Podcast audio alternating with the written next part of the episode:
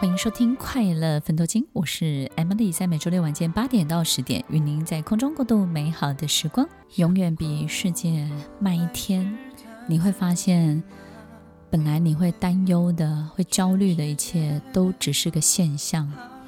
原来要把这一切视为一个现象，你要让自己比世界慢一天，也就是你要看很多事情，就像在阅读。一个历史一样，阅读一个过去一样。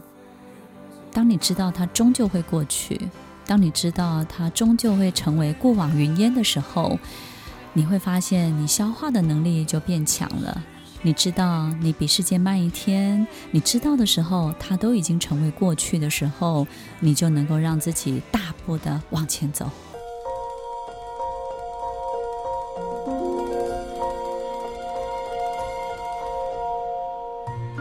迎收听《快乐分多金》，我是 Emily，在每周六晚间八点到十点，与您在空中共度美好的时光，永远比世界慢一天。今天播出之后呢，一定好多学生、很多听众问我说：“这部电影在哪里？”我也不知道，因为是好久以前了。然后试着找找看吧。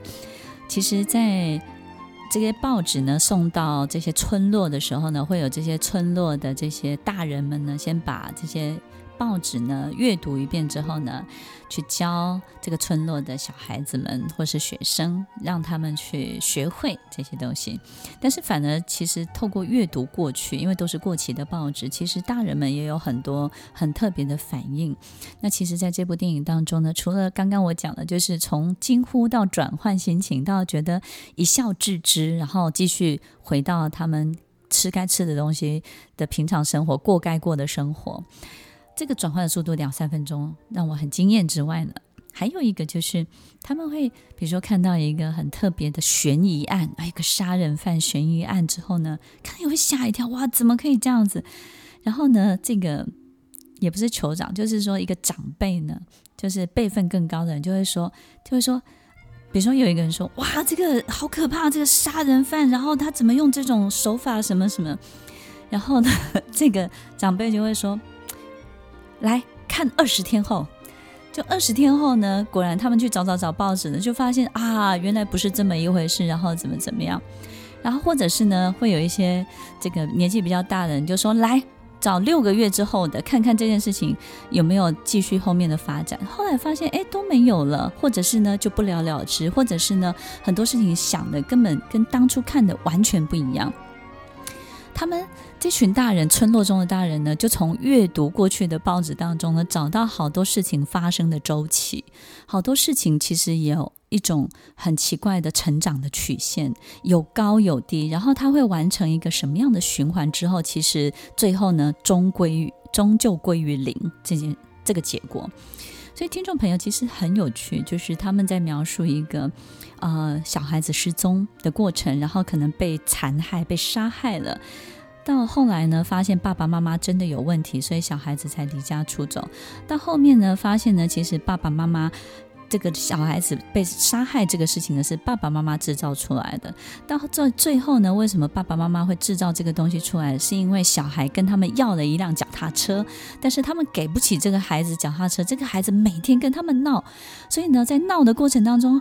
爸爸妈妈因为太穷了，又给不起，于是爸爸妈妈就想起了这个办法。那想出这个办法的时候呢，就跟孩子商量说：“哎，是你要脚踏车的哦，所以被残害的人必须要是你。”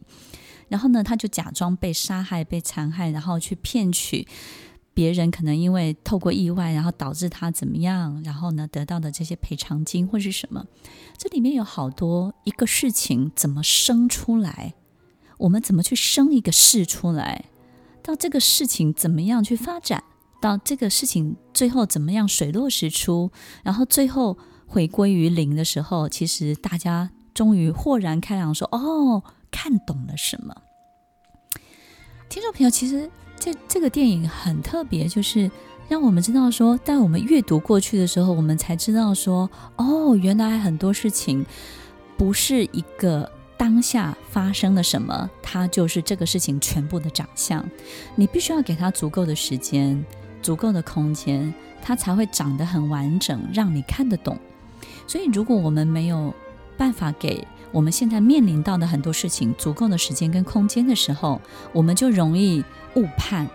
因为它还不是百分之百呈现在你面前，可能只有百分之一、百分之二，我们就做了一个重大的决定。那么以后这件事情呈现的真实的比例越来越高的时候，真相越来越多的时候，你当然就会知道自己做错方向了，走错方向了，做出错误的决定了。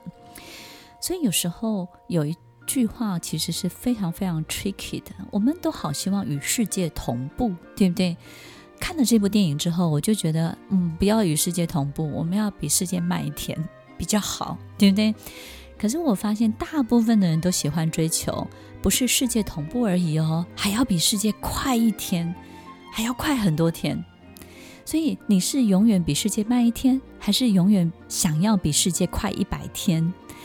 我最近看到好多的名嘴，好多的人在这个疫情的状况之下，因为因为我们面临到是不明朗，我们不知道这个事情会走到哪里去，所以一切都不明朗的状况，就好多的预言家就出现了，预测的人就出现了，然后呢，大家就预料后疫情时代我们应该要怎么做，怎么做。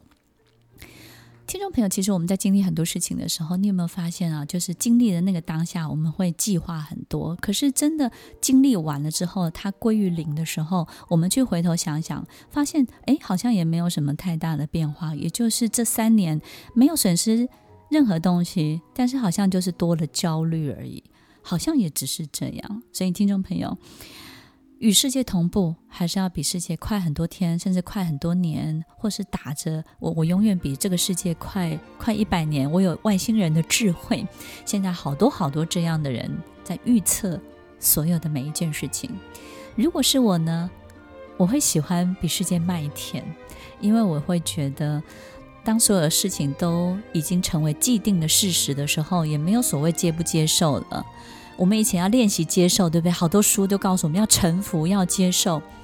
可是我觉得臣服跟接受都是要花力气的。但是如果今天所有一切都会成为过去，就不需要臣服啦，也不需要接受啦。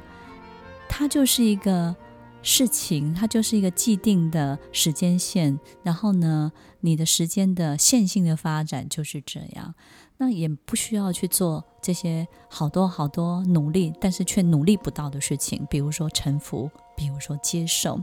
所以，听众朋友，其实与世界同步，比世界快很多天，不会带给我们更大的快乐。我们也许在好多的现象以及被惊吓的同时，我们要练习告诉自己，它终究会成为过去的。当我们一直想要跑在前面，我们到底要赢什么呢？要赢很多人吗？还是赢这个世界？还是要赢上帝所创造的一切？还是要赢这个时间？我们要跑在时间的前面。听众朋友，其实也许我们不用跑，慢慢走就好。有些风景呢，是。正前方迎面而来的，有些是倒退着过去的。不管是倒退着过去，或是正面迎面而来的，我相信你都有经验。就像坐在公车上，有时候你的座位方向不一样，你看到的就不一样，时间线就不一样，对不对呢？所以，听众朋友，下次坐公车的时候，把那个座位啊挑选的时候啊，坐坐看不同的方向，看自己的感觉有没有变得不一样呢？听完今天的节目后，大家可以在 YouTube、FB 搜寻 Emily 老师的快乐分多金，就可以找到更多与 Emily 老师相关的讯息。在各大 Podcast 的平台，Apple Podcast、KKBox、Google Podcast、SoundOn、Spotify、Castbox 搜寻 Emily 老师，都可以找到节目哦。欢迎大家分享，也期待收到您的留言和提问。Emily 老师的快乐分多金，我们下次见，拜拜。